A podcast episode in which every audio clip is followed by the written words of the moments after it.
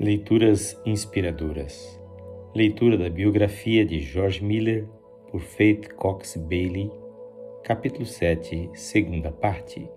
Na leitura anterior, terminamos com George e sua esposa Mary orando de madrugada pelo suprimento de suas necessidades. Continuamos agora o relato.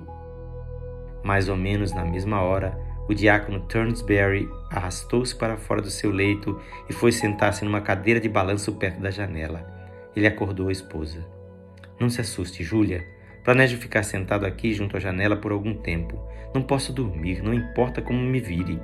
Parece que tenho George Miller na mente e não consigo livrar-me dele. Eu estava errado retendo aquele dinheiro por motivo de orgulho. Assim que o sol raiar, vou à casa dele com as moedas. George e Mary estavam tomando café da manhã quando ouviram bater a porta. Antes mesmo de abri-la, George havia reconhecido o boné vermelho do diácono Turnsbury. Aqui estou, explicou o diácono, limpando os pés na soleira da porta. Não passa de uma bagatela.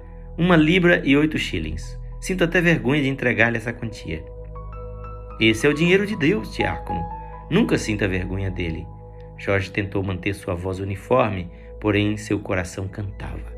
Ele nem olhou para Mary, ocupada que estava com o chá. É engraçado, disse-lhe o diácono. Parece que já ouvia antes acerca de não ficar envergonhado. Sim, disse Jorge. Parece que foi o que se passou em minha mente na noite passada, ou talvez eu tenha ouvido alguém dizê-lo em algum lugar. Jorge esboçou um sorriso que expressava alegria. Sim, diácono, eu não ficaria nada surpreso se o irmão tivesse ouvido. E era assim que acontecia com Jorge. Quando ele gastou o último shilling em abril, alguém colocou na bolsa de mão de Mary duas libras esterlinas enquanto ela viajava de trem para casa. Em novembro, ele não tinha pão bastante para a próxima refeição, nem dinheiro algum para comprá-lo. Naquela tarde, uma mulher que ele vira pela primeira vez ao bater-lhe a porta entregou-lhe um pão fresco que ela mesma fizera. No fim do ano, em dezembro de 1831, Jorge havia recebido, da caixa da igreja e de outros donativos, 131 libras, o que correspondia a três vezes o salário que ele havia combinado receber da capela Ebenezer. Na leitura de amanhã teremos a terceira parte deste capítulo. Quem faz esta leitura é seu amigo pastor Edson Grando.